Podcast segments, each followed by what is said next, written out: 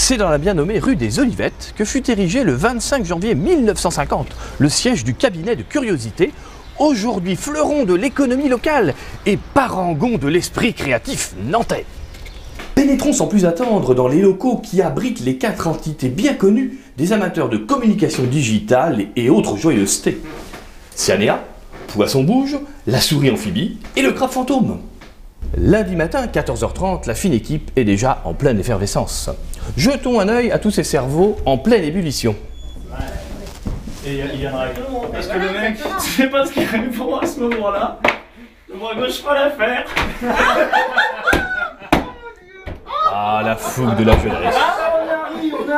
Communication graphique, audiovisuelle, digitale ou média, en 2012, l'équipe du cabinet de curiosité sera plus que jamais attentive à vous faire, je cite, buzzer sur le net, liker sur Facebook, follower sur Twitter, plus soigner sur Google, flash coder, partager via YouTube, géolocaliser sur mobile, checker sur Foursquare, designer de façon responsive.